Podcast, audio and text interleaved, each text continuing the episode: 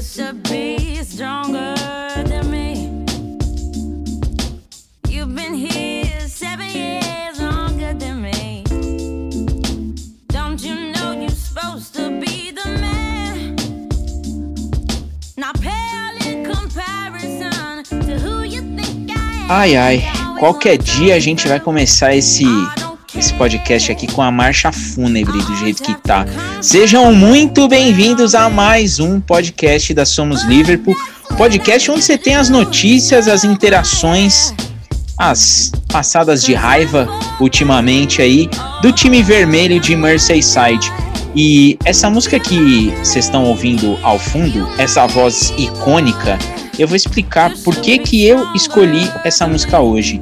Stronger Than Me é uma canção da gloriosa britânica Amy Winehouse.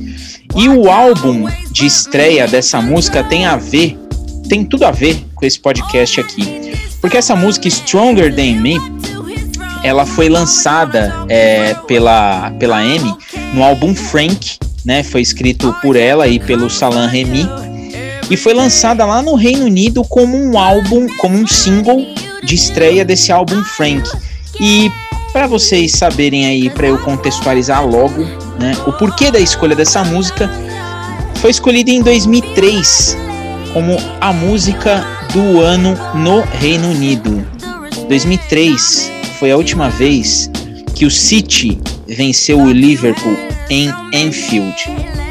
Então é ao som de Stronger Than Me que nós vamos falar bastante dessas duas datas bem safadas que o Liverpool passou. Eu vou começar com ele que tá muito pé da vida. Não é para menos, né? Tá todo mundo pé da vida. Rodrigo, vou começar com você. Duas derrotas, a gente tá sempre fazendo aqui duas vitórias, duas derrotas, duas vitórias, duas derrotas. Tá difícil. Enfim, perdemos para o Brighton, perdemos para o City com contribuição do nosso maravilhoso arqueiro. Rodrigo, seja muito bem-vindo novamente. Salve, salve, Diegão. Salve, Danny Boy. Salve, amigos do ouvinte. Forte abraço aí mais uma vez ao nosso querido Carpão, nosso editor master. É, tá difícil, né, Diego? Tá difícil. Quando a gente acha que vai engrenar, que a gente vai ter uma sequência de paz aí, o time me apronta uma situação dessa, uma derrota é, daquelas zicadas, né, pelos narradores da ESPN, mais uma vez, como foi pro Brighton. A gente já, né, jogo amarrado e aquele gol ali no final para, enfim, para ferrar com tudo de vez. E essa derrota cachapante ontem para um City de uma forma totalmente absurda, inesperada, é, com muitos erros individuais, principalmente do nosso arqueiro, como você bem mencionou. Difícil, foi uma noite terrível lá para o nosso querido Ali God. Carpão com certeza vai editar esse, esse episódio bem triste, porque a gente vai falar mal pra caralho do nosso querido Alisson. Mas é isso aí, cara. Agora é colher os cacos, tentar redirecionar a meta aí e como nosso querido Danny Boy já tinha falado alguns episódios, é jogo a jogo.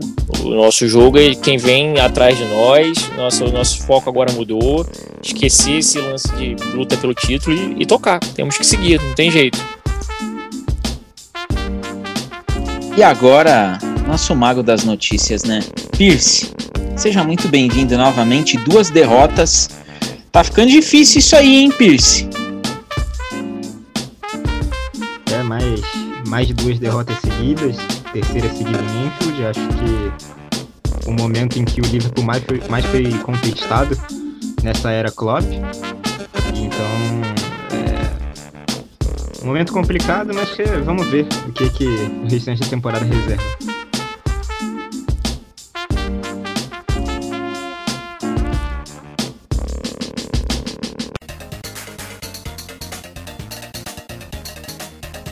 Eu vou abrir este episódio aqui é, fazendo um adendo que é bem merecido.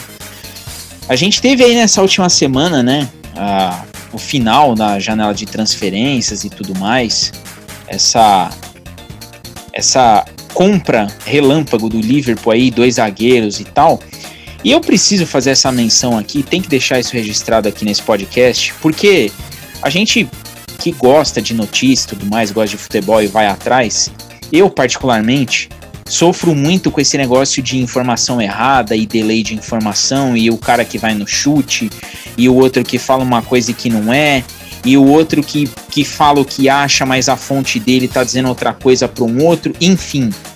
Eu tenho que dar os parabéns aqui pro nosso querido Pierce. Ele vai falar dessa janela, mas ele fez uma cobertura de last day de transferências absurda lá no Twitter, mais de 100 tweets, se eu não me engano, praticamente no minuto a minuto, falando ali o que estava acontecendo, quem está chegando e a contratação e o valor e o que o Michael Edwards fechou e o que o clube está passando e quem chega e quem sai e tudo mais. No meio disso tudo, a gente ainda tinha uma gravação que eu vou falar aí depois desse Zona Mista que já saiu, vocês não podem perder. Mas a cobertura do Dani foi um negócio espetacular. Então, assim, nesse mundo que a gente vê de vários jornalistas que vão no tentativa e erro, é, a Somos Liverpool ela tem muita sorte de ter o Dani aí que dá um show no Twitter e fez uma cobertura fantástica, fantástica. Todo mundo muito bem informado no minuto a minuto de quem chegou, quem tá saindo, por que chegou, quanto custou, quanto que vai pagar, quanto que vai ser a taxa, quando que começa a pagar, enfim. Dani, parabéns aí por essa cobertura fantástica. A Somos Liverpool não seria nada do que é sem você no Twitter. E conta agora pra gente aí o que, que rolou nesse último dia. Para quem não tem Twitter, para quem não viu, joga aqui no ar como que foi esse last day de transferências. Então, Diegão, agradecer aí os elogios. Foi um último dia movimentado. O teve ali mais ou menos umas seis negociações que a gente ficou sabendo acontecendo ali no último dia. É, a primeira delas, que a gente já sabia que estava mais ou menos tudo acertado, surgiu ainda nesse jogo do Brighton, né, mais ou menos ali por volta do intervalo começou a surgir as notícias. De que o Liverpool estaria acertando com Ben Davis, zagueiro do Preston, sempre jogou a vida inteira Championship, League One, League Two, ali as divisões inferiores. Ele veio da base do Preston, foi muito emprestado e voltou. Então a gente já chegou no último dia sabendo que essa aí era só uma questão de tempo, ser anunciado, que estava tudo certo. Acabou fechando por 500 mil libras é, fixos é, 1 milhão é, 1 milhão e 100 em bônus, é a Jones que eles falam, e o Preston ficou com direito a 20% de uma revenda. Então, basicamente é isso, isso aí a gente já sabia que estava tudo certo, então sabíamos que não tem pelo menos um zagueiro chegando. E aí de noite, né, na, na noite do dia 31 começou a aparecer é, notícias falando que o Liverpool ia atrás de um segundo zagueiro. E começaram a falar do Caleta Car, do Olympique de Marseille, e a gente tava ali nessa expectativa, será que vem? Será que não vem? Falaram que o Marcelo tinha desistido porque não ia ter tempo de arrumar um substituto e tudo mais. Chegamos assim no último dia da janela. O Liverpool, então, pela manhã começa a surgir notícias do Kabak, que foi quem acabou fechando. E o Liverpool queria contratar o Kabak, tinha falado com o Kabak. O Kabak era um nome já recorrente, assim, para quem acompanha o mercado do Liverpool, já tinha sido falado na última janela. E o Liverpool acabou fechando, né? A, a grande motivo da negociação se alongar foi justamente a questão da opção de compra ou da obrigação de compra. O Schalke queria uma opção de uma obrigação de compra de 30 milhões de euros e o Liverpool queria só a opção. Acabou fechando com a opção de compra. O Liverpool vai ter que pagar um milhão e meio, cerca de um milhão e meio de euros pro. Eu não lembro agora se é em euros ou em libras. Pro. pro Schalke. Pode ganhar mais 500 mil se o Liverpool classificar para a Liga dos Campeões, e caso queira exercer a opção de compra, vai ser mais 18 milhões de libras, com um bônus ali podendo chegar a 27 milhões de libras, que seriam ali os 30 milhões de euros que o Schalke pedia. Então, a princípio, 18 milhões, e aí vai depender do quanto, quanto dos bônus forem atingidos nesse, nesses seis meses restantes.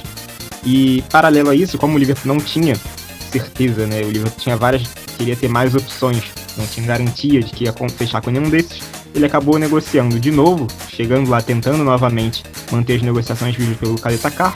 Acabou não acontecendo e ao mesmo tempo surgiu a notícia que até o Fabrício Romano trouxe primeiro, que chegou a fazer proposta pelo, eu não sei se é Davi Carmo ou David Carmo, que não dá pra saber, que era um zagueiro do, de 21 anos do, do Braga, acabou não indo pra frente também, fechamos com o Kabak e chegou. Aí falando em saída, Southampton ele foi responsável por duas delas ou duas tentativas no caso. Ele tentou fechar com Deco Williams por empréstimo, não aconteceu, o Liverpool não aceitou e logo depois, pouco tempo depois, ele chegou com uma proposta pelo Minamino, de empréstimo também, com opção de compra. O Liverpool aceita o empréstimo, mas não aceita a opção de compra e o Minamino vai para pelos próximos meses aí. É, ainda vai ser um jogador do Liverpool no final disso porque não tem opção de compra. E o, essa, esse movimento de última hora ali se deve muito provavelmente ao fato do Maitland Niles, que eles estavam tentando contratar, não ter fechado com o Southampton e ter ido pro West Brom. Então acabou que o West Brom veio pra cima do Minamino, já estreou, já fez gol, né? A gente tá falando tudo com um delay grande aí, porque a gente não gravou é, nessa semana aí que passou. E para tristeza do Rodrigo, né? Vou até começar com ele aqui. É, Rodrigo, essa saída do Minamino, é, a gente imagina aí que você não gostou, né? Você vai criticar naturalmente. É, agora temos dois zagueiros, porém não temos mais o, o nosso Super Jap, né? Super Nippon. O que, que você achou aí dessas, dessas contratações aí? Dois zagueiros que chegaram é, por um valor bem baixo. É, dá pra gente aspirar algo melhor, ainda que perdemos o Minamino?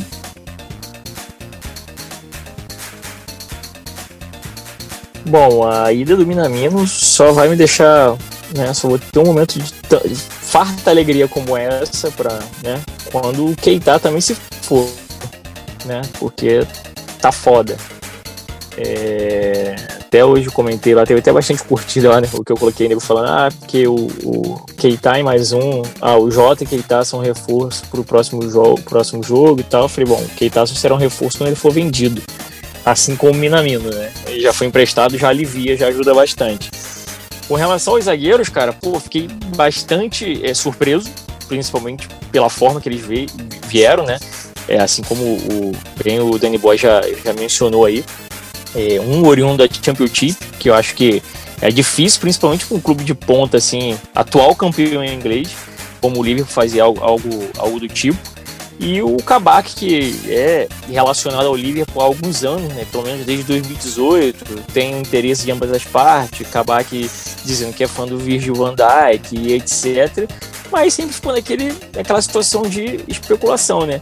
E aí foi uma semana de, de brincadeira, né? Com o nosso querido diretor esportivo lá, que é, virou o lobo de Wall Street com essa última jogada aí, porque ele esperou até os 49 do segundo tempo da janela de, de transferência para chegar, foda-se, eu quero dois zagueiros. E trouxe. Enfim, era algo que a gente precisava, infelizmente ainda não vimos se é, não tivemos a oportunidade de ver os dois em, em, em campo para poder saber se realmente são as, as soluções para esse, esse momento caótico que estamos vivendo. Só que é aquilo, são dois zagueiros. É aquilo que eu já peço alguns episódios. São jogadores da posição. Acredito que vão agregar mais a posição do que nossos dois volantes, por mais que o Fabinho tenha vindo de uma temporada teórica, teoricamente excepcional na zaga, jogando muito bem, tendo muito mais acerto do que erro. Não é o cara da função, não é o cara que tem um cacoete da função. Entendeu? A gente perde muito com a ausência dele no meio de campo, com a ausência do Henderson no meio de campo. Então acho que a gente tendo dois jogadores da posição para a posição em si, que é de zagueiro, a gente vai ganhar não só com o reforço dos dois zagueiros, como eu já tinha falado, né?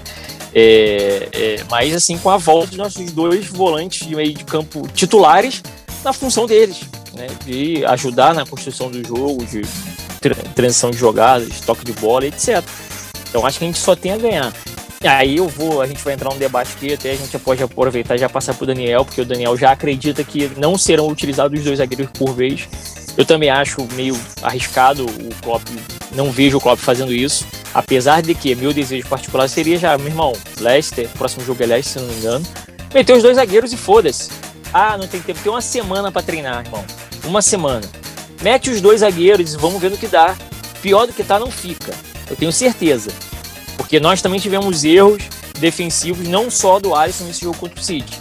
O primeiro gol, a, a, os três que estão teoricamente na marcação são três volantes: o Hinaldo, Fabinho e Henderson. Os três ficam olhando a jogada acontecer.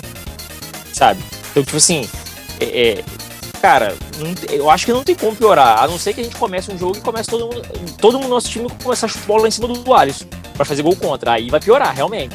Mas fora isso, irmão, é hora de tentar. É hora de tentar reorganizar a casinha. Vamos tentar botar o tão sonhado meio de campo que todo mundo idealizou? Fabinho, Rendo e Thiago? Vamos tentar?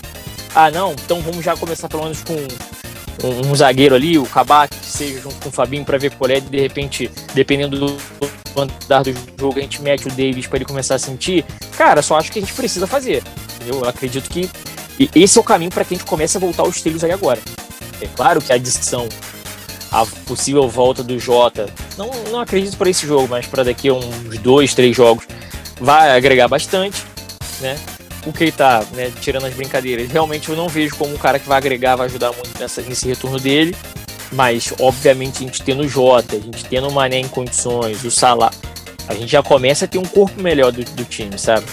E é aquilo, cara. O zagueiro na dele, né? De zagueiro. Vamos aproveitar isso.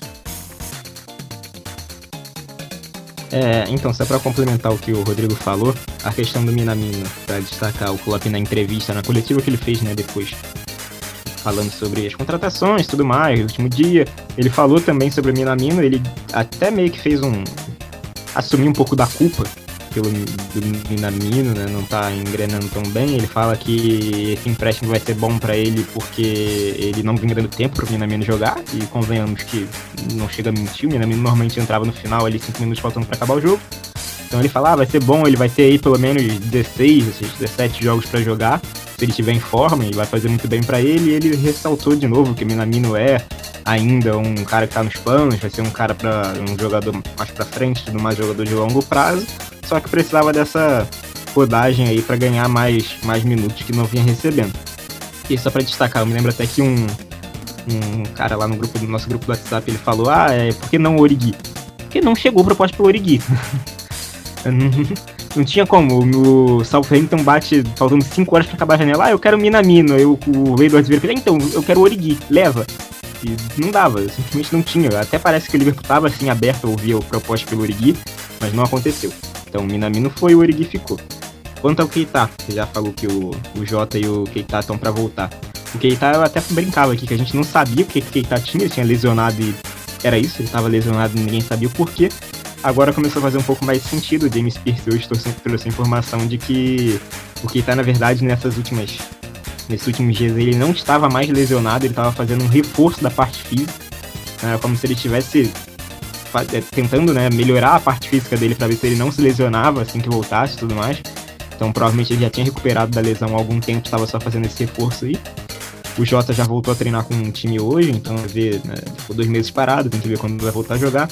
Mas enfim, e aí, né, eu até esqueci acabando de comentar, nesse último dia, né, no último dia da janela, também ficou claro o porquê do Liverpool ter trago dois zagueiros no desespero. Joey Matip lesionou, ele tá fora da temporada, inclusive nem foi inscrito na lista da Champions. Então ele teve uma lesão no ligamento do tornozelo, vai ficar fora até o final da temporada, então por isso que o Klopp foi desesperado atrás de dois zagueiros e tudo mais. O Rodrigo até comentou a situação do Ben Davis, que estava no Preston, né? Muito comum, o campeão da Premier League atrás do Preston. O, o Klopp falou isso? Ele disse, ah, é uma situação, é uma chance grande, é uma grande oportunidade, porque a gente não, normalmente não olharia para o Preston, é mais em questão do, dos nossos problemas, né? A questão do, do mercado, pandemia e tudo mais. Então também tem isso aí.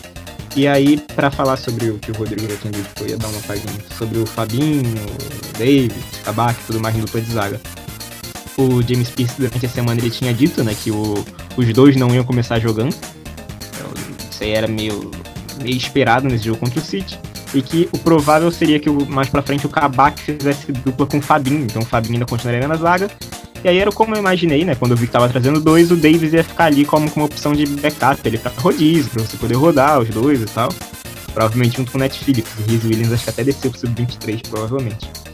É, então, esse é o cenário de hoje, assim, a gente. Eu ainda imaginava que ia ser Fabinho e Kabak. Não sei se com a derrota pro City mudou alguma coisa, né? A gente não sabe qual o impacto que essa derrota vai ter nas opções do Klopp e tudo mais. Mas a princípio, pelo menos um dos nossos volantes a gente deve ter de volta ao meio de campo. E já é uma, uma situação bem melhor do que a gente vinha sendo, acho que passa por isso mesmo, é o retorno do Jota, é a chegada do Kabak, mas aí eu volto a destacar o que eu destaquei no Twitter no dia da derrota, que o Jota não vai salvar a pátria, o Kabak não vai salvar a pátria, o Thiago não vai salvar a pátria, o Jota ele não é o Messi. Ele teve um início absurdo de, de gol e tudo mais, em minutagem e participação em gols e tudo mais.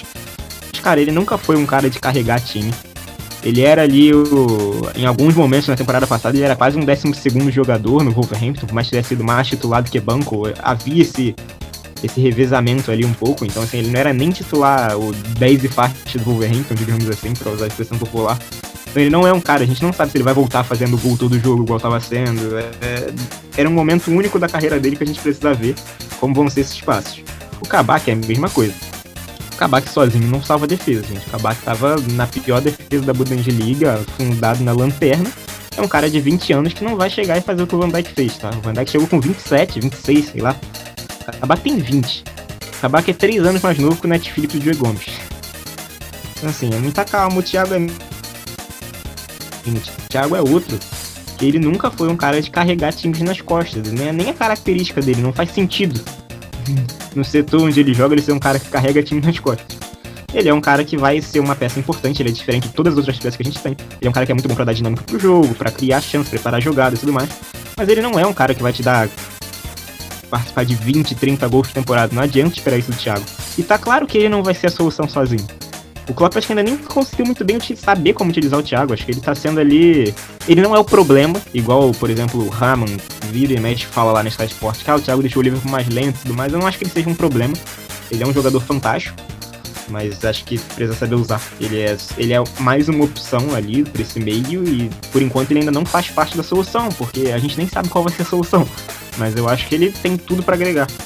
E acho que é até um pouco complicado eu, por exemplo, eu já falei algumas vezes no nosso grupo, cheguei a falar no Twitter. Me irrita muito o fato dele ser completamente afobado na defesa, ele toma um cartão por jogo, um cara que não é o. Não tô falando do Felipe Melo, não tô falando do. sei lá, do Milner, que entra pra fazer falta no final do jogo. É o Thiago, é um cara que em tese todo mundo joga de terno, é um mágico, não sei o que. Ele todo jogo ele toma um carrinho, dá um carrinho ridículo e toma um amarelo. Então assim, são coisas a se ajustar e tudo mais, mas é importante não botar nas costas desses aí eles vão salvar a pátria, que eles vão fazer o Liverpool ser campeão da Champions, que eles vão fazer o Liverpool dar show na. Não é mais na Alemanha, né? Na Bulgária agora, enfim. É, então, assim, é, é, ter calma, muito menos o Davis, gente. Pelo amor de Deus, o Davis tem 25 anos, nunca jogou um jogo de Premier League. Não vamos botar nas costas de um cara desse que ele vai ser o, o Maldini que vai ajeitar a zaga do Liverpool. Então, assim, é ter paciência nesse momento.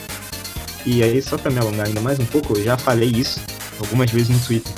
É, o momento é ruim, eu acho que o Klopp fez escolhas ruins, o time parece um pouco manjado, a fase técnica é ruim dos jogadores, acho que a moral e um pouco ali do.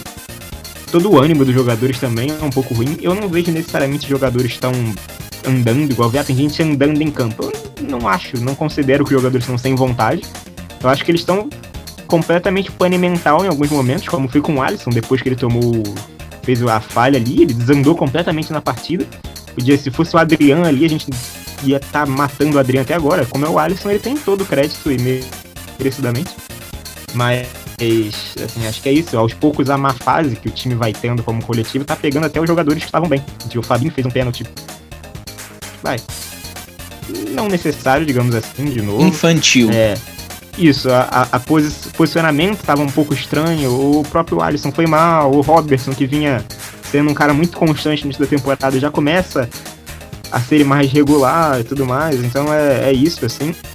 E não é um problema único exclusivo do Liverpool, tá? Até o Gary Neville falou um pouco disso. Ele, ah, o Liverpool tá passando, é, é normal, é um time que tá jogando muito tempo junto, tá sendo campeão de tudo e tudo mais, agora tá passando ali por esse momento ali que precisa reestruturar e tudo mais, precisa ter um, um novo ânimo. Ele comparou, por exemplo, com, com o time do City da temporada passada, que acho que ainda era consideravelmente melhor do que esse Liverpool mas é, é um paralelo interessante de se fazer. E, o, e inclusive o dessa temporada, três meses atrás, estavam, a gente estava falando antes que a gente pedido o Klopp fora.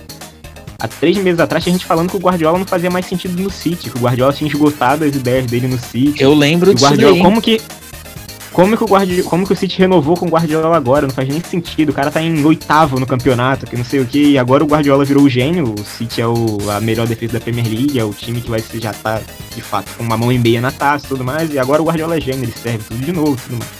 Então, assim, calma. É, eu já falei isso até um pouco mais cedo no grupo da, da Somos Liverpool. Bicampeões de Premier League, na última década só teve City. Né? Vale lembrar isso. A gente, se a gente voltar aí 12 anos atrás, teve um tri do United, já 15 teve um bi do Chelsea, mas a gente pega ali de 2010 até hoje, só teve o City. E um City que é um, é um senhor, é um City que é um ponto fora da curva, talvez o time mais constante da Premier League na história, assim. Então, é, o cenário mudou um pouco, não é mais tão comum. A gente viu o Chelsea nos últimos dois títulos, 2015 com o Mourinho e 2017 com O com Conte. Conte. O Chelsea é campeão uma tem... Isso, é campeão uma temporada e demite os dois na outra, porque o Mourinho terminou, foi demitido, sei lá, em 11 na tabela, e o Conte acaba fora de vaga da Champions. Acho que até de Liga Europa o Conte acabou fora, não tenho certeza. Não, Liga Europa não, porque aí o Sarri assume campeão da Liga Europa. Mas enfim, é, a solução do Chelsea para esses problemas, a gente sabe qual é. O Chelsea é um time, talvez o time mais brasileiro dos ingleses, eles demitem e trazem outro. A solução do Liverpool nunca foi essa. Então, assim, eu acho que o Liverpool precisa fazer justamente o que o, o Gary Neville, concordei pra cacete com o Gary Neville, que não é muito comum, falou, o Liverpool precisa é, reanimar, trazer talvez uma peça ou outra na próxima janela, se desfazer de alguns jogadores, é, ou então o Guardiola não se desfez de tantos jogadores pra reanimar o time, foi algo mais interno ali, pode ser isso, assim, vamos saber como vai ser a próxima temporada, como vai ser essa reta fin- essa reta aí, né, essa metade, reta não, essa metade que falta dessa, e aí a gente pode começar a tirar conclusões mais pra frente, mas é, é para não deixar o desespero consumir o time, assim, é, o time, o torcedor e tudo mais, acho que a gente tem que dar uma tranquilizada, eu espero que o, o Alisson aí, que claramente ficou abalado com o que aconteceu, não é pra menos, ele consiga botar a cabeça no lugar nessas semanas aí, a gente possa se recuperar aí no campeonato pra garantir um G4. Complementa aí, Rodrigo. Manda aí que você tem o que o que agregar nessa resenha.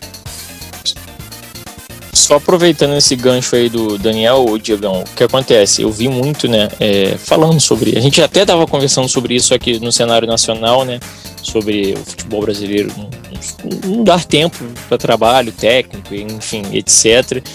E eu vi muitas coisas nas redes sociais sobre isso, de que, ah, que o, Klopp provavelmente chegou no limite, e etc, e cinco anos, e blá, blá, blá. E eu tô com o Daniel nisso tudo, eu concordo, eu acho que não é assim, não é uma caça às bruxas, sabe? É, não é o time que tá, pô, super bem e não tem nada para melhorar. Há quanto tempo aqui, eu acho que desde o início da temporada, ou final da temporada passada, é, eu lembro muito bem da gente debatendo sobre peças pro Liverpool, a gente sempre bateu na principal, que era zagueiro, mas quantas vezes eu mesmo aqui cheguei e citei que a gente precisava de reserva pro, pro trio da frente. E eu vi isso hoje na, na, na, no Twitter, nego falando sobre isso. Ah, que precisa fazer uma sombra pros homens de frente, mas isso não é agora. Essa situação não é agora que precisa agora porque o time tá mal. Isso precisa para se ter um time, para se ter um elenco mais qualificado, para poder se disputar o, o, o, tanto de torneios e competições que o Liverpool disputa por ano, por temporada. Sabe? É para manter motivado todos aqueles jogadores que são os 11 teoricamente cativos. Nós temos os 11, eu, quantas vezes eu já falei aqui, os 11 titulares do Liverpool são muito bons. Só que a gente não tem um, um banco coerente que acompanhe isso. E aí a gente começou o quê? A tentar trazer, gente, pô, chegou o Jota, foi uma grata surpresa, como o Daniel falou. O cara nunca foi artilheiro, mas ele, porra, chegou num time encaixado, tava na fase boa, tava metendo gol. O cara foi um, foi um alento pra gente no momento, talvez no pior momento do Roberto Firmino dentro do Liverpool. Ele tava numa fase, uma fase desgraçada. Então isso foi bom. Só que aí o cara se machuca. Então a gente perde esse fator surpresa. Só que você só tem o cara de fator surpresa. E aí a gente convive com uma série de problemas que é Keita machucado o tempo todo, Matip machucado o tempo todo, dupla de zaga machucada. Aí o nosso meio de campo, pô, voltando a ter um pouco mais de futebol, um pouco mais até de oportunidade com o passar do tempo, o Shaqiri, que, pô, todo mundo sabe da qualidade que ele tem, mas estava também numa fase ruim. Teve também um período com, com problemas com, complicado com lesões. Então, você não poderia contar. O Regui, acho que é o único, o único jogador no elenco que realmente definhou em qualquer tipo de coisa que, tipo assim, você não vê mais solução pro Riqui, ele não vai agregar mais. Era o cara que mal ou bem, pô, sempre metia um golzinho dele, sempre estava envolvido em alguma coisa que podia ajudar em algum momento. Já ajudou demais. Só que hoje não tem solução pro Riqui, ao meu ver. É o cara que merece uma oportunidade de outro clube, tem que sair, ser vendido, emprestado, qualquer coisa que seja. Só que isso que o pessoal tá falando agora, porque o Liverpool está numa fase horrível, não é uma novidade. Não é algo que que o, o time, ah, o, o, time agora não presta, então tem que rever tudo. Não é isso. A gente sempre precisa estar revendo isso, porque para se manter um time competitivo e competindo em alto nível, a gente precisa ter um elenco qualificado para isso. E é o que o Manchester City está fazendo. sabe? O maior problema que o Manchester City teve desde quando o Klopp chegou foi o que? A defesa. Ele, ele tinha uma defesa totalmente fragilizada. Era um time que atacava muito, é um time que metia muito gol, mas sempre sofreu golzinho. Sempre sofreu. Hoje ele acertou a defesa. Depois de, sei lá, três, quatro temporadas, cinco, né? Sei lá, ele conseguiu. Hoje ele pode dizer assim, porra, eu tenho uma puta dupla de zaga. Porque o, o, o City tá foi 12 jogos, 12 jogos tomou gol em um, né? Aí a gente fez mais um golzinho deles aí. Então, tipo assim, tá montando realmente um, um o, sistema defensivo. Oi, o Rodrigo, falar. e detalhe, só pra complementar as que você tá falando, a dupla de zaga, é, que virou a ideal do City, até pra gente falar um pouco de fase do jogador, é, é o Rubem Dias, que chegou, ok, vai ter contratação e tudo mais, e o, o Stones, que na nela, na janela que o Rubem Dias chegou, tinha gente falando que é pro Everton, que é pra não sei aonde, que ia ser vendido, ia ser emprestado. Então, assim, para mostrar que às vezes é a fase ali da ajuda e complica a situação do jogador que não necessariamente tem a ver com qualidade do jogador. Há, há poucos meses atrás o Stones era dispensável e hoje ele tá aí fazendo essa dupla. Exatamente, exatamente. Isso serve pra gente. Isso aí pra gente. Aí eu concordo mais uma vez com o Daniel. Entra o quê? Várias escolhas erradas do Klopp desde o início da temporada.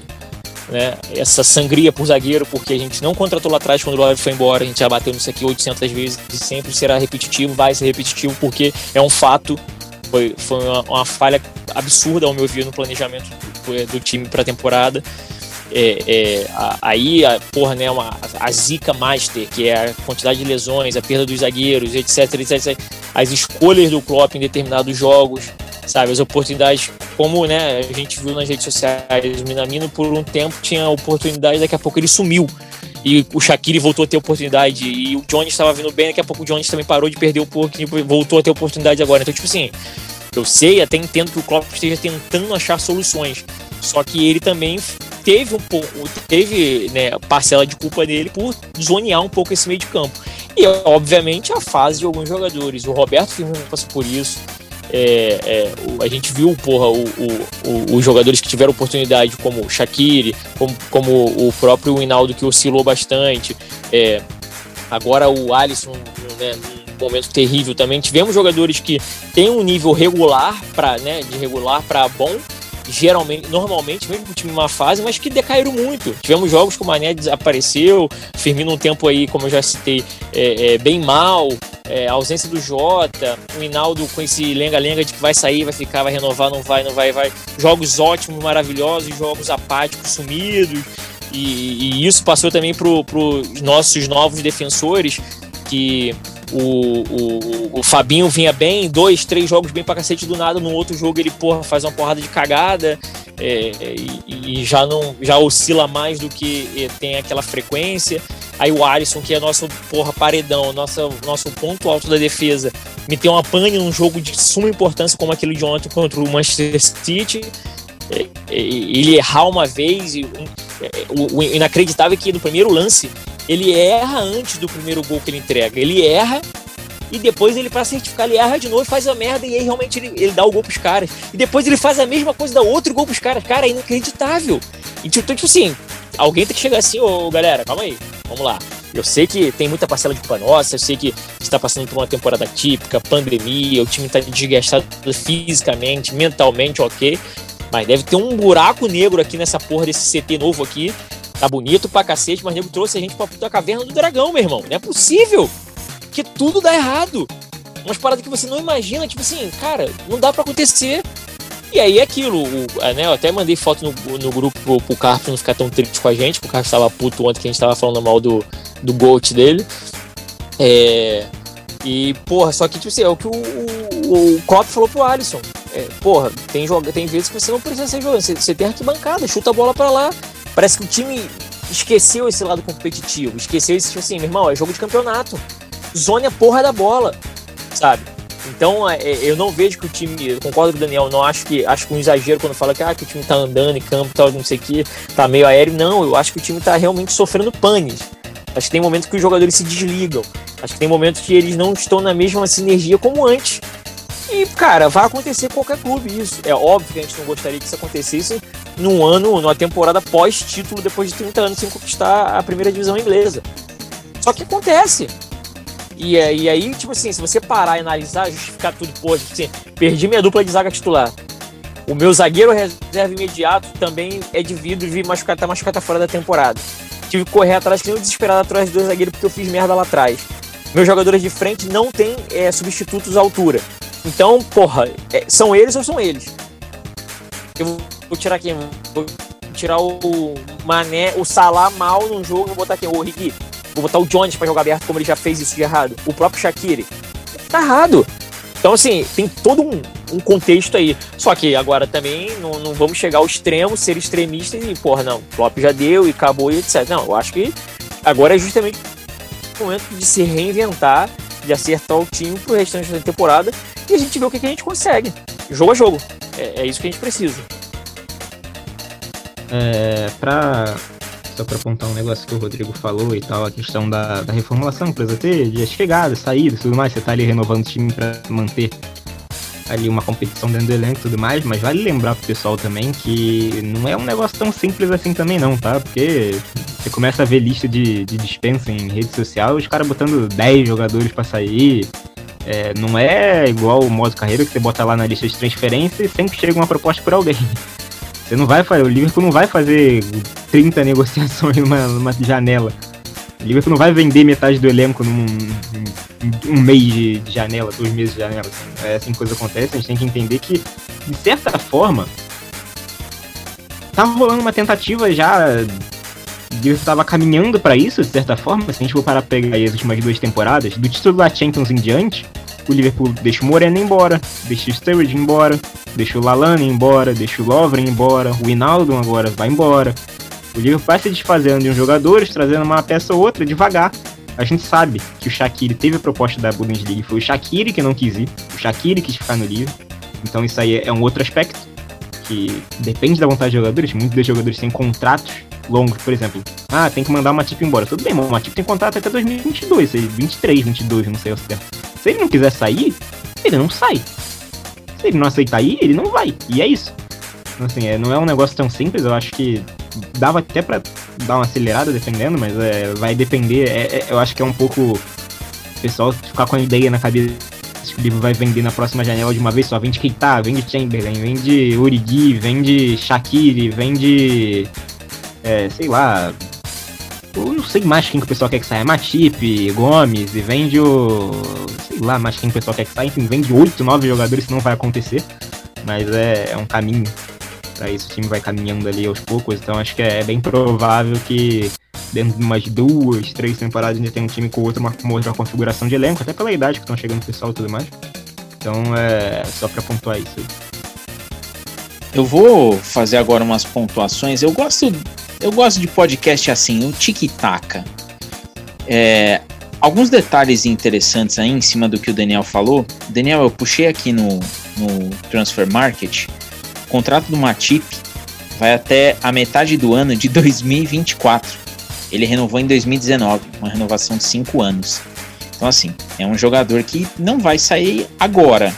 E se for sair, o valor dele é 32 milhões de euros acho muito improvável que um time venha buscá-lo, até pelo histórico dele bem recente de lesões. Ele não consegue fazer cinco jogos é, em sequência, ele se lesiona. Então acho que nós vamos ter que segurá-lo até 2024, aguentar ele aí no elenco e segue o jogo. É, algumas coisas que você e o Rodrigo falaram, acho que a única coisa que eu discordo é sobre o Minamino. Porque eu acho que o Minamino ele teve tempo de jogo sobretudo naquela mini pré-temporada.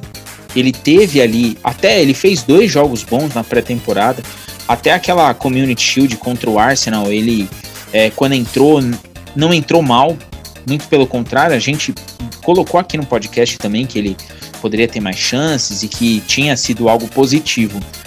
Só que eu acho que o grande ponto do Minamino, para ele não ter é, mais minutos em campo, para mim, é a volta do Shaqiri a um, a um futebol regular e ao crescimento do Jones. Eu acho que esses dois jogadores é, entrando e produzindo deixaram ali ele como uma quarta opção do, do elenco. Então acho até que faz, faz bastante sentido a, o empréstimo dele ao Southampton.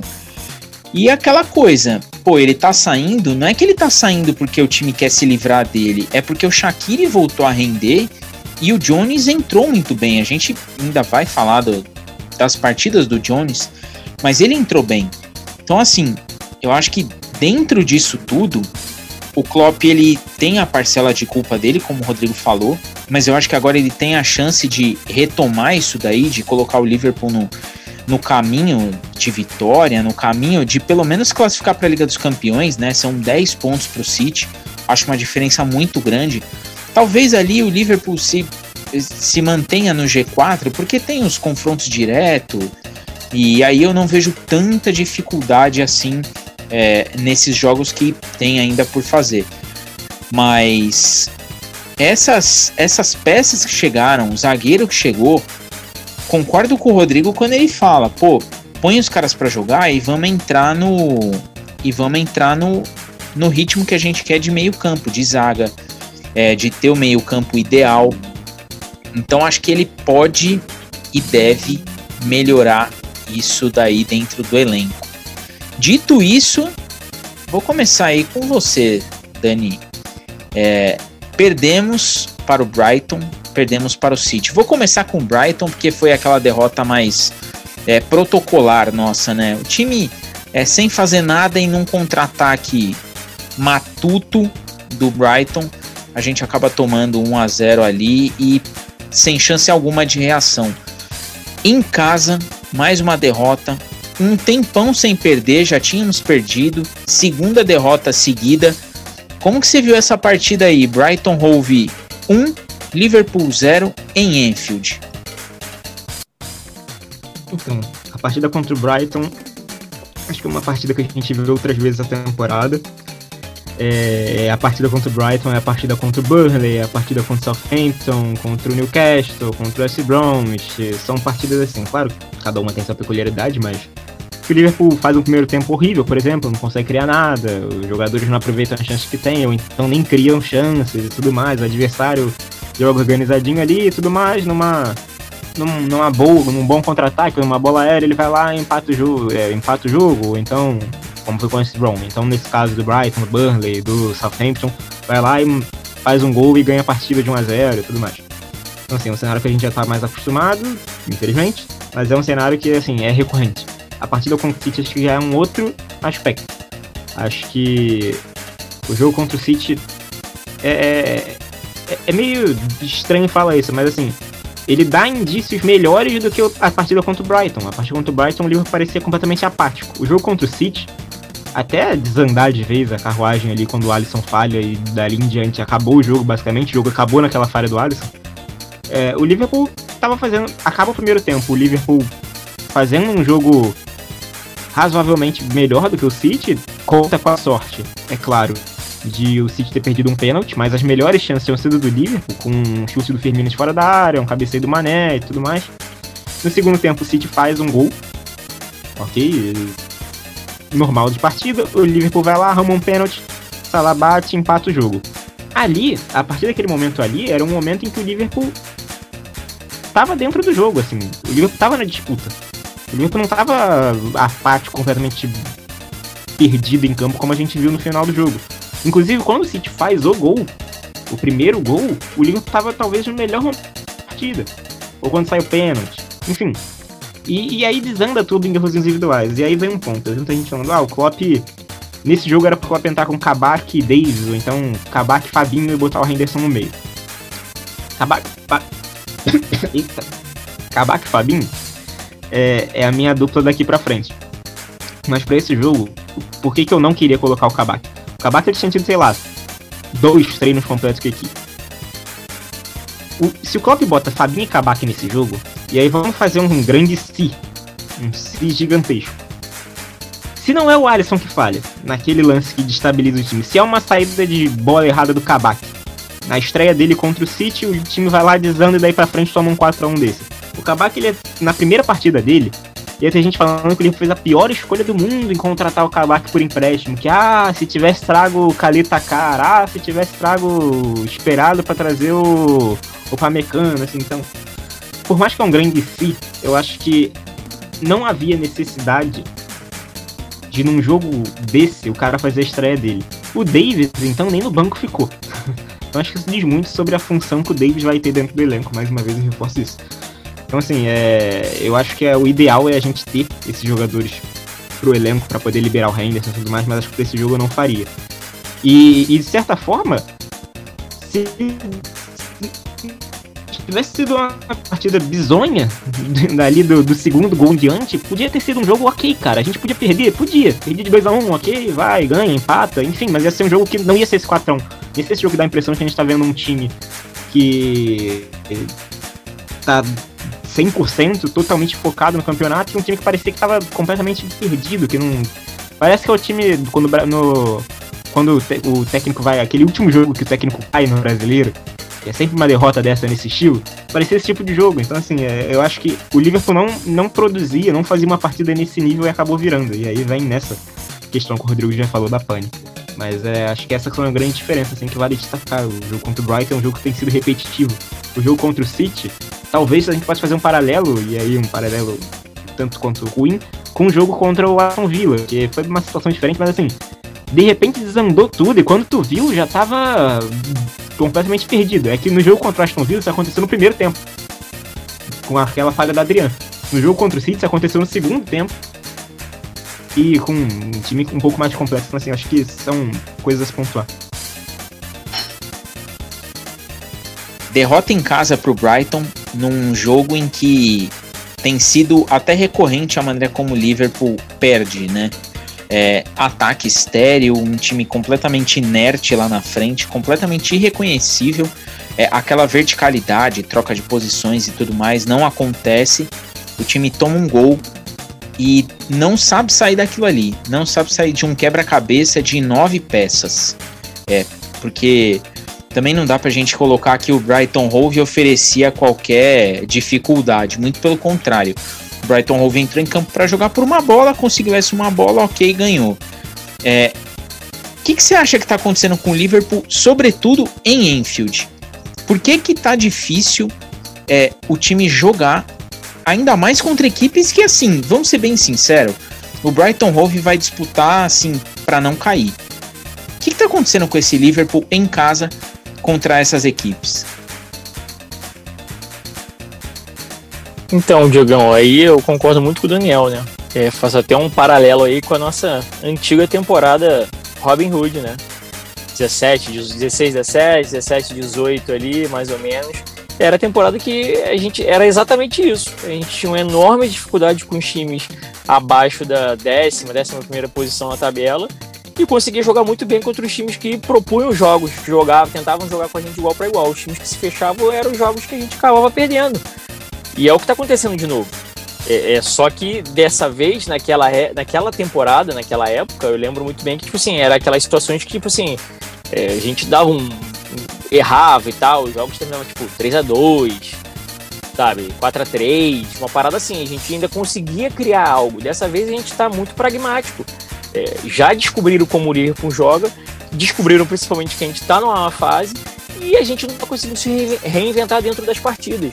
A gente veio de um episódio que a gente gravou do, falando sobre duas vitórias, dois jogos muito bons, e depois a gente está aqui debatendo dois jogos muito ruins. E um, principalmente, eu concordo com o Daniel, o jogo contra o Brighton foi chato, foi, foi pragmático demais, foi, sabe, a gente não teve uma, uma criação de nada. E já, eu tava já torcendo para que acabasse logo aquele empate 0 a 0 tosco até a gente tomar o gol. E aí você toma o gol, Deus nos acuda, porque aí o time realmente parece que não consegue criar nada. É, é, eu faço, vou até trazer aqui mais uma, uma coisa que eu lembrei ainda há pouco, você trazendo a, a pergunta. É, é cogitar até também se ah, esse momento o Liverpool está sentindo muita falta, da, muita falta da torcida. É óbvio que está sentindo falta da torcida, mas todos os outros 19 clubes também estão jogando sem torcida. Isso serve para todos, não é só para a gente. Não pode ser uma muleta para a gente poder. Ah, porque a gente está jogando sem a torcida em Enfield. Cara, desculpa. Nosso time tem muito mais qualidade do que o Brighton. Não eu ia falar isso daí. Se, ape, se apequenar num jogo desse. Porra, não dá pra gente se apequenar num jogo desse e falar, ah, não, mas é porque eles se fecharam irmão. A gente tem que ter forma, formas de descobrir um meio de chegar e fazer o gol. Então, é aquilo que eu sempre falo, é aquilo que eu sempre debato direto com o Daniel. Ou então tem que fazer o goleiro dos caras sujar o uniforme. tem que chutar, porra. Tem que chutar pra gol. O cara tem que trabalhar. O cara tem que ser o melhor em campo. Quem foi o melhor em campo? O goleiro dos caras. Igual foi aquele goleiro Darlow, né? Do Newcastle contra a gente. O cara agarrou pra caraca, meu irmão. Aí beleza, fica puto, consternado, caraca, mas beleza, o cara agarrou. Agora, num jogo como esse, você. O cara praticamente viu o jogo, sabe? E aí eu concordo com o Daniel já jogando pro jogo do City. Vejo que o quê? O jogo do City foi exatamente isso. A leitura do Daniel foi perfeita. O primeiro tempo foi nosso. Nós, a, a única chance de gol que o City tem no primeiro tempo é o pênalti que eles perdem. Só nós, eles tiveram mais posse de bola, mas sem aquela. Eles tiveram a nossa posse de bola que a gente tem contra os times pequenos, os times de menor investimento da Premier League, que é exatamente como a gente não consegue jogar. City ficou tocando a bola, tentava, até ficou um jogo enroscado no meio de campo, mas nós tivemos pelo menos 3, 4 ações ali ofensivas que foram muito mais perigosas do jogo no primeiro tempo. Nós estávamos melhor. E aí a gente vai para o segundo tempo, onde a gente continua melhor e toma o gol. E aí eu repito, acho que esse primeiro gol nós tivemos uma falha defensiva dos nossos três volantes, dois jogando como zagueiro, que os três. O, o, o, se não me engano, é o, não sei se é o Sterling que chega chutando, o Foden que chuta pro o Alisson rebater. É, ele chega no meio de três ali, tipo assim, ninguém aperta o cara. Sabe? O Roberts que depois tem. Até também não entendi porque o Roberts não consegue dar aquele carrinho. Eu não sei se ele esperou o Alisson se jogar na bola para tentar o carrinho, enfim. E a gente acabou tomando gol. A gente, porra, vo voltamos tal, conseguimos correr atrás, o pênalti empatamos. E aí entramos no jogo de novo. E aí acontece o que aconteceu. Né? O, porra, o Alisson me erra uma vez, aí insiste no erro, entrega a bola pros caras, gol dos caras. Ali o time sentiu pra cacete. Depois ele faz a mesma coisa. E aí no último gol para sacramentar, desculpa, é, assim, era uma foi um porradão do Foden, foi um porradão, mas foi em cima dele. A bola passa em cima da cabeça dele, em cima das mãos dele. Então, se ele tivesse com confiança, ok, eu acredito que ele defendia aquela bola. Então ali ruiu tudo. E aí é, é chegar e, sabe, o Klopp chegar e falar, ô galera, o que, que tá acontecendo? Vamos lá, vamos sentar, vamos avaliar, vamos testar aqui, etc. E aí a gente passa por. Né, eu concordo com o Daniel, não dava para começar a Davis e Kabak na zaga no jogo contra o City.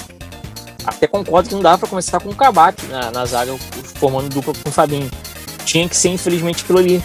Henderson e Fabinho, que era o que estava vindo jogando. Só que aí é aquilo, aí a gente perde muito, muito mais meio de campo. Concordo, muita gente falando mal do Thiago, aí o salientando aí o que o Daniel já falou. Ah, que o Thiago, isso, cara, o Thiago é justamente o tudo que o Daniel falou, é o cara de, de, quebra de linha, é o cara que vai arrumar aquele passe infiltrado, aquele drible curto, rápido e achar um passe bacana para iniciar uma jogada de, de ataque bacana, ok. É isso. E ao meu ver, se a gente conseguir um dia sequer colocar pelo menos uma partida para jogar o meio de campo ideal, eu acho que vai ser um meio de campo que a gente vai gostar muito de ver jogando, que é justamente o Thiago atrás ali do Fabinho e do, e do Henderson, né, com eles dois pelo, pelos lados, o Fabinho de repente pela esquerda o Henderson pela direita, para a gente poder ter muito mais essa troca de passes mais ajustada aí da, do meio para frente, que isso também está influenciando bastante a nossa criação, sabe? A bola não chega legal para os atacantes. E quando chega, eles têm as piores opções possíveis. O Firmino voltou a jogar bem. Voltou a ser aquele cara que a, a, acha uma, uns espaços bacanas, faz uma triangulação, acha uma bola enfiada. Ele voltou a ser esse cara. Só que o Mandurinha só não faz verão. Então ele sozinho não vai conseguir fazer muita coisa. Porque não adianta ele tentar, tal, caraca, não sei o que, sempre a nossa opção depois é, é, é um equívoco. É uma tentativa errada, é aquilo que, que eu vivo reclamando. É, era pro cara chutar, o cara quer tocar, é pro cara tocar, o cara quer chutar, enfim. E a gente fica nisso. Então acho que é um momento de reflexão do elenco como um todo, do Klopp como, para o time, sabe? De chegar e sentar e aproveitar essa semana aí para treinamento e poder parar e pensar, ó, eu acho que vou te testar isso aqui. Já testar o Davis com o Kabak por uma eventualidade. Porra, sei lá, jogo com o Leicester. Leicester eu acredito que o Leicester vai jogar para frente, vai nos dar umas opções de, de, jogo também. Sei lá, a gente mete um 2 a 0 tá nos 70 minutos. Porra, joga o Fabinho pro meio de campo, mete o Davis e vê como é que vai ser. Tem que começar a ter isso. Porque a gente não pode chegar, ah, hoje precisa do cara e coloca o cara na furada. Igual aconteceu com o Riz Williams e com o Phillips. Precisou dos caras, tipo assim, não tem gente, tem que colocar vocês e vamos, seja o que Deus quiser. E aí eu concordo com o Daniel, vai acabar queimando os caras à toa. Então tem que ser assim. A oportunidade que tiver gradativamente, fazer, sabe? Ir lá e tentar fazer. Porque é, é, tá difícil. Focar no nosso jogo a jogo, três pontos ah, três pontos. Foda-se a rodada, foda-se se a gente tá em quinto, sexto. Três pontos. Próximo jogo, três pontos. E assim indo, sabe? Porque acabou, a disputa, ao meu ver, a disputa pelo título já era. É, é, eu acho que isso daí é, é uma utopia, não existe mais. O City, porra, tá. Cara, se o City perder esse título, vai ser patético. Ele tá com uma mão e meia, como disse o Dani Boy na, na taça já. Tem um jogo a menos ainda, tá, porra, cinco pontos à frente, pode virar oito, enfim. Então, é, com, com o que tá jogando, acredito que vai ser o campeão. É, é claro que a última esperança é a, a, que morre, a gente sempre, porra, né? Fica com aquilo, ah, não, dá, dá, dá. Vamos torcer, é óbvio que vamos torcer para ser, sermos campeões. Mas temos que ser realistas.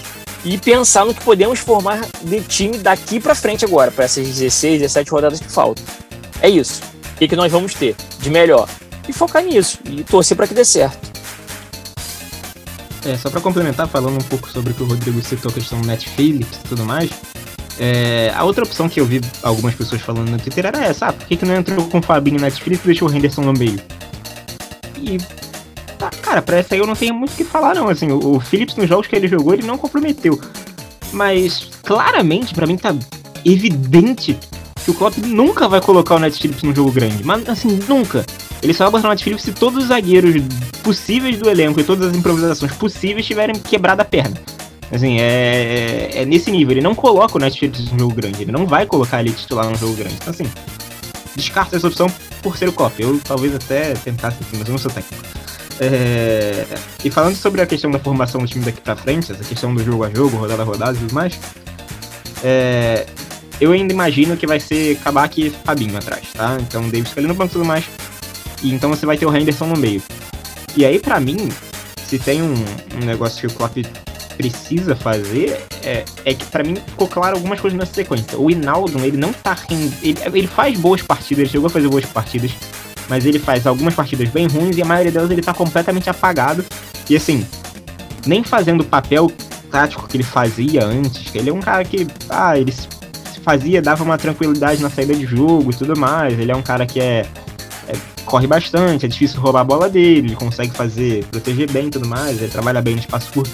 Nem isso ele tá conseguindo fazer muito mais, assim, na maioria das partidas. E, e para mim não faz sentido hoje ele estar tá no time titular. Imaginando o Henderson voltando, eu acho que o, o que o Klopp poderia tentar fazer, e acho que é uma solução interessante, é jogar com o Henderson e Thiago, e aí eu não sei quem vai fazer o primeiro volante ali na frente do zagueiro. Se vai ser o Thiago ali, que não tem tanta capacidade de marcação, mas é um distribuidor melhor, ou se vai ser o Henderson, enfim.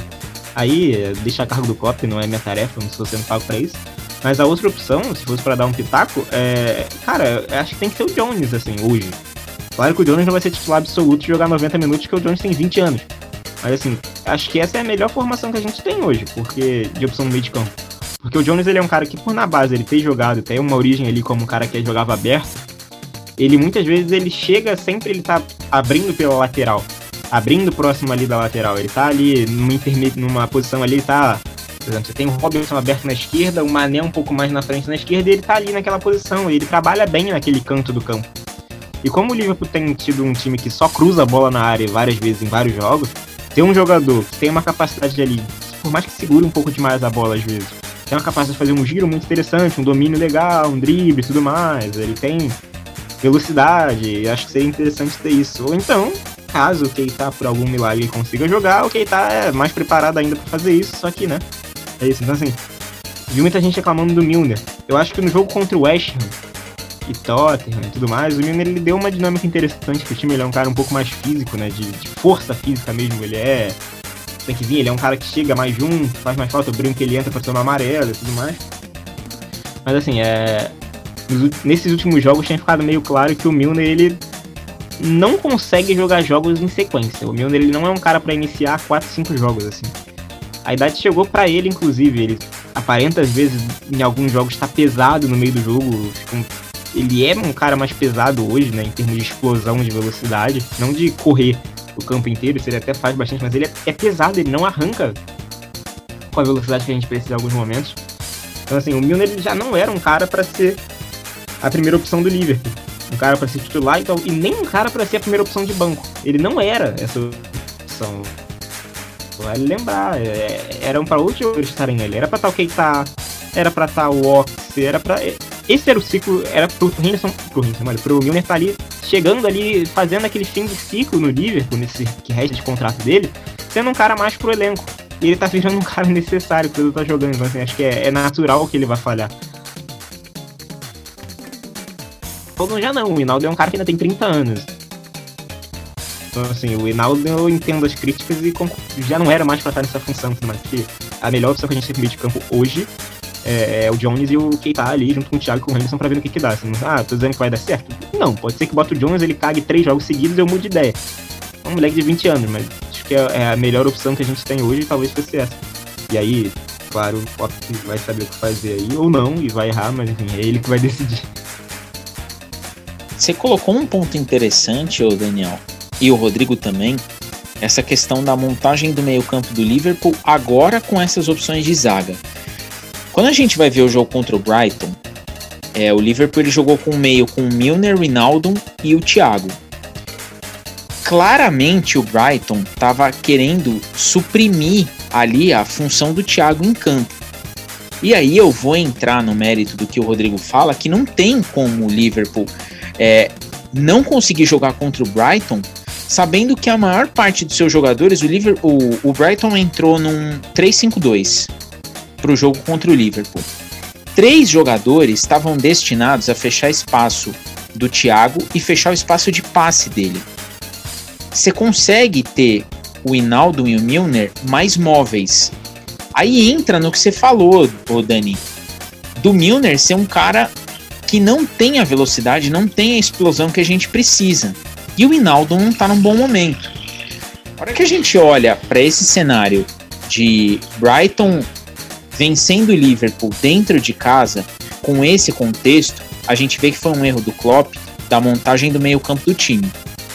Aquele jogo, eu acho que era jogo para o Jones, porque o Jones ele consegue puxar mais, ele tem mais essa explosão e ele era um cara que conseguiria municiar muito mais ali o trio da frente.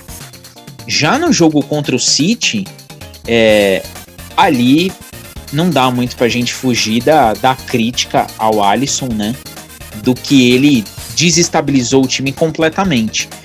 Mas esse lance de meio campo, da função do Milner, da função do Inaldo, eu acho que passa muito mais pela má fase do Inaldo do que por essa questão da idade do Milner. Porque, bem ou mal, é, você bem mesmo disse, o Milner ele entrou em alguns jogos e deu uma dinâmica diferente.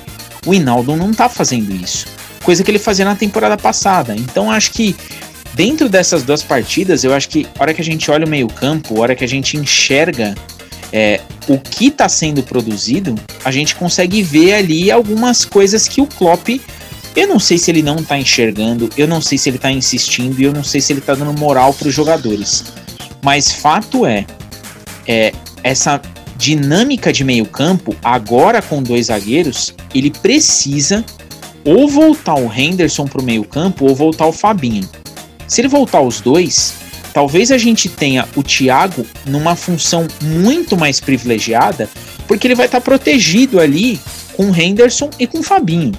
E não vamos esquecer que o Henderson ele foi eleito o melhor é, jogador da última Premier League porque ele tinha uma função de marcação e de condução de jogo que era vital para essa equipe.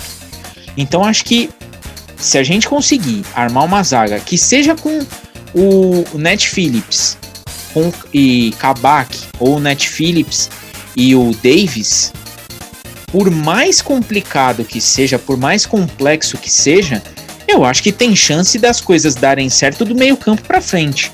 Lembrando que o Fabinho e o Henderson, numa função ali de meio-campo, não vão deixar os dois zagueiros ali a própria sorte.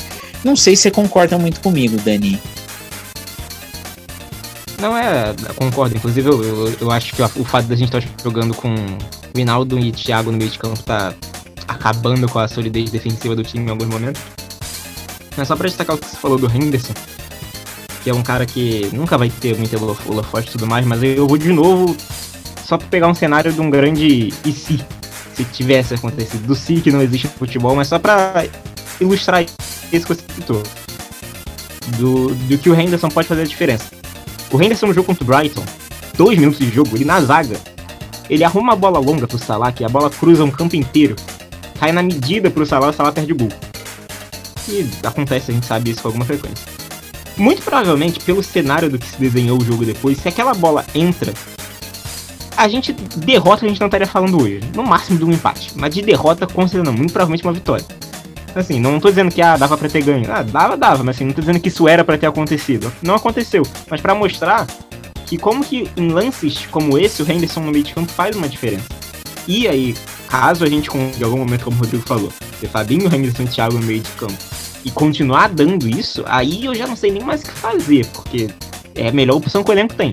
Se isso não der certo, aí é papo do Klopp sentar na, no final dessa temporada e falar, bom, os meus três jogadores têm que ser titular, não conseguem jogar juntos. E aí, sabe-se lá o que ele vai fazer, mas acho só para destacar isso, eu acho que com o Henderson e o Fabinho, ou só o Henderson no meio de campo, já dá um novo ânimo no time. E acho que lances como esse, como esse detalhe que eu falei do, do, do Henderson servindo a bola na da defesa, pode ser mais importante até na cobertura dos laterais do que o Thiago e o Hinaldo hoje conseguem fazer. Ou o Milner, o Jones, e seja quem for fazer a dupla com eles ali.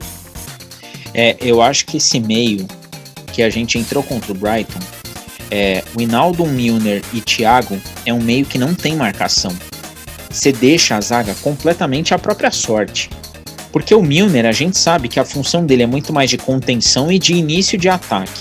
O Inaldo é um cara do meio para frente. E o Thiago, ele até pode atuar como um segundo volante. Mas ele não é um cara da marcação. Então o Liverpool acaba perdendo o, os seus melhores marcadores, colocando na zaga e tirando eles do meio campo. E quando a gente vai ver o impacto disso no jogo, de você ter a sua linha de meio que faz uma marcação absurda no meio, a diferença tá aí. Uma coisa é o Henderson fazer essa marcação na zaga e ele tem um campo inteiro para cruzar num lançamento, ou tem um campo inteiro para correr e conduzir essa bola. Outra coisa é o Henderson e o Fabinho no meio-campo mordendo os meias e os atacantes do time adversário e já recuperando essa bola no meio-campo, já armando o trio de ataque. Então acho que a, a principal diferença passa por aí. A gente está jogando uma linha para trás a principal potência que a gente tinha na temporada passada, que era na linha do meio. A linha de trás com Van Dijk e Gomes era quando, quando o time adversário passava do Fabinho e do Henderson, eles ainda tinham que passar pelo Gomes. Se passasse pelo Gomes, ainda tinha o Van Dijk. Então, assim, o desafio era muito maior. Hoje, você não tem mais essa linha de meio, porque o Milner e o Inaldo eles estão sempre à frente. E o Thiago é um cara que flutua muito pelas laterais. Então acho que ajustando essa questão da zaga e a gente tendo o meio-campo muito mais próximo daquilo que a gente julga que é o melhor para o Liverpool, aí eu acho que a diferença vai ser gritante no plano de jogo do Klopp. Até porque o Klopp, ele é um cara que a gente sabe desde o Borussia. Ele não é um cara que gosta de ligação direta. E o Liverpool hoje está tendo que fazer essa ligação direta exatamente por não ter no meio-campo os seus melhores marcadores. Eu, eu, vou jogar agora uma pergunta para o Rodrigo muito nesse sentido. É, a gente fala dessa questão da zaga, da zaga que tem que entrar em campo para o meio ser é, o mais próximo do ideal. Rodrigo, não sei se, se eu consegui me fazer entender, mas você acha que daria para o Liverpool ter uma dinâmica diferente ainda que com uma zaga remendada, mas com meio marcador para poder potencializar o trio de ataque? Ô Diegão, sua, sua, sua análise agora foi sensacional. Concordo muito com isso aí. Tu, com tudo isso que você falar. É exatamente isso, cara. A gente acaba perdendo justamente a, a, aquela nossa, a nossa recuperação e saída rápida. Recuperação e saída rápida. Invertida de bola é, lançamento, cruzada, sabe? A gente acaba perdendo isso, porque aí a gente recupera e arma, recupera e arma, recupera e sai jogando. A gente não tem.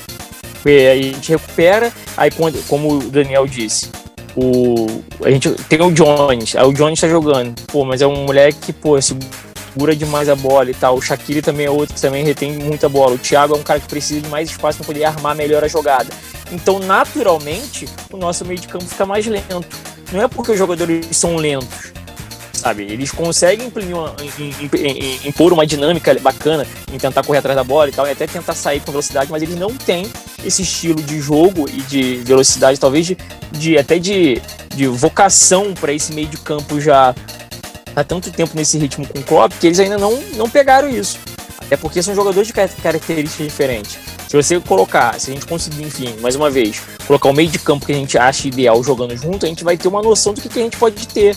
Imagina a gente tendo o Fabinho e o Rendo com essa disposição toda e a gente e eles podendo rapidamente acionar o Thiago o Thiago armar o jogo. Cara, a gente vai ganhar demais. Vai ganhar demais. Agora, quando a gente tem jogadores no meio de campo que conheceram mais, que sabe, que seguram mais, não que seja ruim, mas que seguram mais, retêm mais a bola e recomeçam mais o jogo do que tentam é, eles, mesmos, eles mesmos iniciar a, a, a partir da partida ali, é, é, dificulta, muda um pouco. Então é por isso que, que algumas pessoas estão sentindo que o time está mais lento, mas é justamente por conta dessa, dessa mudança do, do aspecto dos jogadores. O Hinaldo é um também que várias vezes você vê. Tem hora que ele rouba uma bola que, tipo assim, é agora que ele vai, ele vai, gira em cima do marcador, volta, toca na lateral, volta nele e toca lá no zagueiro. Pode ver que vira e mexe todo jogo ele faz isso. O Henderson e Fabinho é muito difícil fazer isso. Eles voltam no zagueiro, normal, tal, não sei o quê. Mas se eles recuperam a bola e eles têm a oportunidade de partir, eles vão partir e vão acionar alguém à frente. Então, é, eu acho que isso que você pontuou, isso encaixa perfeitamente no nosso principal problema hoje no meio de campo do Liverpool. É exatamente isso. As peças são as peças ideais estão jogando na defesa. Ô, Diegão, só pra apontar um negócio que você falou, tá falando da questão defensiva e tudo mais, aí eu vou me expor aqui pro pessoal aqui do público. Tá ouvindo aí?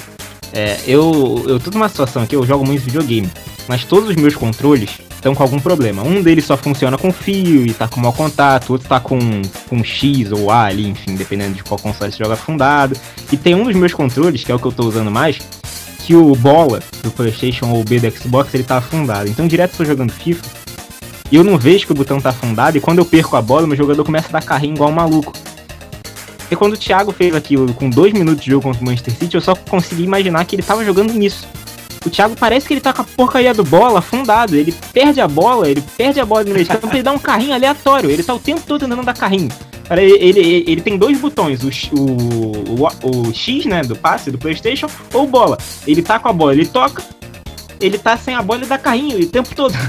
Então, assim, é, é surreal. Eu, eu, ainda não me conformo com um cara com, com a bagagem do Thiago e tudo mais, e, e tudo que ele tem de experiência, não consigo fazer outra coisa a não ser dar carrinho toda vez que tá no meio de campo marcando. É surreal. É, é, é inacreditável. E, tipo, ele não era assim. Ele sempre foi um cara muito esquisito, mas ele não era assim. Eu não sei o que, que tá acontecendo mais não. E é isso. Aí, Daniel, é o que eu tenho muito firme na minha cabeça sobre essa questão do que acontece em campo com o Liverpool. Eu acho que o Daniel, o Daniel, ó, eu acho que o Thiago, ele tá preocupado com a marcação porque ele sabe que os companheiros dele de meio campo não marcam. A gente não vai ver o Inaldo fazer um trabalhar num sistema de marcação. O Milner até pode fazer isso por conta das funções que ele já fez ali na lateral e tudo mais. E até como primeiro e segundo volante. Mas o Hinaldo não vai fazer isso. Então acho que o Thiago, ele também entra nessa preocupação. E não que seja justificável. Mas ele, a hora que vê a situação acontecendo, é a reação dele. Vamos lembrar que no Bayern, ele tinha como companheiro de meio campo um cara que para mim é um dos melhores volantes do mundo, que é o Kimmich e o Goretzka, que faziam essa função de morder e proteger o Thiago para ele poder armar o time. Se for pegar a final da Liga dos Campeões que o Bayern venceu o PSG, acontece muito isso. Acontece demais. O Thiago, praticamente com uma linha à frente dele, que empurra a marcação do adversário e deixa o campo para ele trabalhar. E eu acho que é isso que o Klopp é, tem em mente quando pensa no meio-campo com Fabinho e Henderson e colocando o Thiago ali no meio. Só que por N questões que a gente já debateu aqui, a coisa não tá acontecendo. Mas eu acho que a hora que o Thiago tiver esse perfil de meio campo junto com ele, ele vai ter um meio que protege ele e que deixa ele armar. Aí entra o que o Rodrigo falou. Pô, o Thiago ele precisa de espaço para armar o time. O Fabinho e o Henderson vão dar o espaço que ele precisa. E aí a gente vai ter uma armação com até um passe mais cavado, um passe mais infiltrado, até é, uma jogada muito mais objetiva do Thiago. Por enquanto, a gente está vendo um jogador que está se doando para um time, e aí é o que a gente também debate. Não dá pra gente criticar o Fabinho que tá fora de posição, o Henderson que tá fora de posição, às vezes o Milner que tá fora de posição e também o Thiago que tá, que tá sem proteção. O Thiago a gente trouxe ele para ser um segundo volante armador, mas ele não tem proteção alguma. Então acho que a hora que se ajustar, a hora que o Klopp falar assim, não, ó, que seja o Davis ou o Kabak, vai entrar e vai jogar. Aqui na zaga, o Fabinho, o, o, o Thiago já vai ter aquele suspiro de falar, ufa, agora eu vou conseguir. A ideia é que ele melhore. Então acho que passa muito pelo fato do Klopp também ter confiança em quem ele contratou. E aí eu não imagino o Liverpool fazendo uma aposta no escuro no Davis, por exemplo, até pelas imagens que a gente viu e tudo mais que acabaram circulando aí quando ele foi contratado.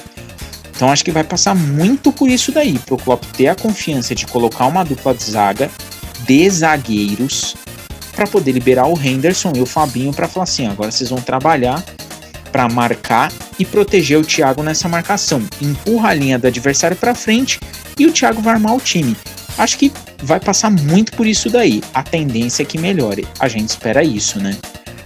Antes de entrar agora no, no jogador de botão e jogador de latão, é, eu vou passar aqui pelo, pelo calendário do Liverpool, né? A gente tem o Leicester agora no dia 13, 9 e meia da manhã, hein, gente? que será que aguarda esse podcast aí depois desse jogo, dia 13, 9 e meia da manhã. E dia 16, às 5 da tarde, o jogo de ida contra o Leipzig deve ser em Budapeste, né? É, o Daniel pode confirmar isso daí pra gente. É, a sequência nossa é o Leicester fora de casa, o Leipzig fora de casa, em Budapeste, imagino eu, pelo que foi noticiado essa semana. O Everton em Enfield, o que pelo jeito vai ser um problema, né? e o Sheffield United fora de casa. E aí a gente fecha uma sequência aí de, de jogos é, contra o Fulham antes, é, o Fulham em Enfield, antes do jogo da volta é, em Enfield também contra o Leipzig. Esse próximo jogo da Liga dos Campeões é em Budapeste mesmo, Daniel? Tá confirmado isso daí? Ah, tá sim, foi confirmada há pouco tempo aí não lembro se foi ontem, ontem, hoje, eu já tô meio perdido nisso. Mas foi confirmado sim, o Leipzig vai jogar lá em Budapeste, eu não me recordo o nome do estádio, eu tá devendo sair, mas ele vai jogar em Budapeste. As opções eram em Budapeste ou em Londres. E aí, não entendi por que escolheram Londres para jogar contra o Leeds, mas enfim, acabou optando por Budapeste, então vai ser lá assim. É, então a gente vai ter esse jogo aí pela Champions contra o Leipzig. Nós vamos, esse podcast, inclusive, nós vamos ter aqui uma figurinha carimbada, né? Nós vamos ter participantes. Uma. A nossa querida Juliane deve participar aí com a gente desse podcast de Liga dos Campeões contra um time alemão. Vamos colocar aí, né? Eu vou pegar só o jogo contra o City, porque, meu Deus, votar em latão em duas partidas como essas é um completo absurdo. Rodrigo, seu jogador de latão. Acho que a gente até sabe quem é, né? Liverpool 1, City 4. Quem que foi o pior da partida para você? Pô, acho que se tiver alguma votação contrária aqui, vai ser até uma surpresa. Não tem como não ser o Alisson. É, já falei. É, falhou três vezes seguidas ali para entregar dois gols e depois tomou um gol que, ao meu ver, era uma bola defensável, mesmo sendo muito, um chute muito forte. Então acho que a Ligode falhou feio. Essa. Eu vou até fazer um parênteses, Rodrigo. É, o Alisson, ele. As partidas que ele se abala são uma coisa impressionante, porque ele se abala ele consegue abalar o time inteiro. para ver como ele é um, um dos pilares da equipe, óbvio.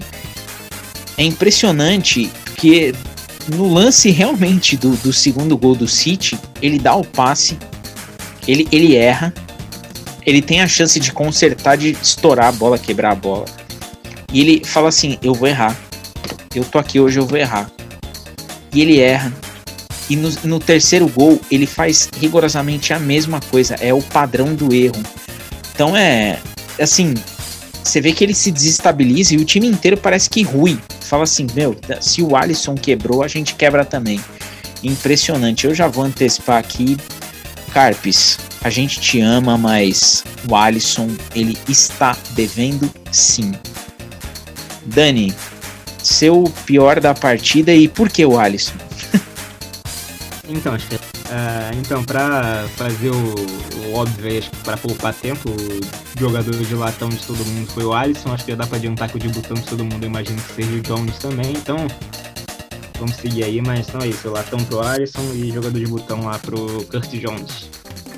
Rodrigo, seu botão hoje vai para quem? Vai pro Jones? Concordo com o menino Danny Boy aí. Acho que o Jones merece. Jogou demais. Tem jogado nos últimos partidos, tem jogado bem, gente tem elogiado bastante ele aí. É, foi é, até o James Pierce, se não me engano, chamou atenção para isso, que o melhor jogador do Liverpool em campo foi um garoto de 20 anos. Eu concordo com vocês. O nosso querido Kurt Jones, ele fez uma partida de gente grande, né? E não é a primeira. É, a gente tem esperança aí de que Jones daqui umas duas temporadas seja o cara pra gente olhar e falar, pô, esse cara tá em campo. É, eu vou, antes de passar aí para as nossas despedidas, um momento triste, né, que não é, não é bom, eu vou só fazer duas pontuações. Primeiro, mandar um salve que eu prometi pro Sidney, lá do grupo da Somos Liverpool, que estava comigo numa resenha aleatória muito boa. Sidney, vou cobrar você de ouvir esse podcast. O salve de hoje é para você. Aquele abraço e continua com a gente. E o segundo ponto é saiu um Zona Mista. A gente fez uma entrevista com o Plácido Berce, a gente falou no último episódio dessa entrevista e tudo mais. E foi um bate-papo espetacular. É, acho que um dos melhores zonamistas que a gente fez. É, o Plácido Berce ele escreveu dois livros, Paixão é, falando sobre o futebol inglês. Ele foi para Inglaterra, passou um tempo lá em Manchester e falou bastante é, com a gente sobre esse período. E o outro livro é o Nuvem de Terra. É, ele é o primeiro correspondente brasileiro do Quênia, né, no Quênia. Foi fazer um trabalho espetacular para as Olimpíadas. Gravou um zonamista com a gente. Uma hora e meia de uma resenha espetacular. Então, você que está ouvindo a gente, vai lá, escuta. Esse zonamista tá fantástico, tá maravilhoso. Vem mais zonamista por aí, então você fica ligado aí. Depois eu vou dar um spoiler aqui para nossa equipe, vocês ainda não vão saber disso. Rodrigo, chegou aquela hora triste. Por favor, avisa a galera que logo mais você tá de volta. Valeu, Diagão. Salve, salve aí pro Dani Boy, para você, para nossos queridos ouvintes. É, deixar um salve mais pro nosso Carpão, que vai ter que meter aquela facada tramontina aqui, porque tivemos alguns problemas com a conexão dos nossos queridos participantes hoje aqui no podcast. É, estaremos aí no próximo episódio, próxima semana, se Deus quiser. Espero que as coisas melhorem pra gente, que a gente possa voltar a ter pelo menos um padrão de jogo melhor, conseguir uma vitória, quem sabe, e é aquilo, jogo a jogo. Vamos estipular mais nada, vamos esperar o próximo jogo, uma vitória contra o Leicester.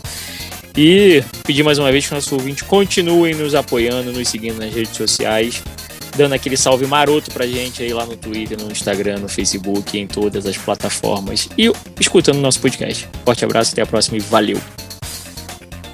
Dani, chegou sua hora de avisar que logo mais está de volta.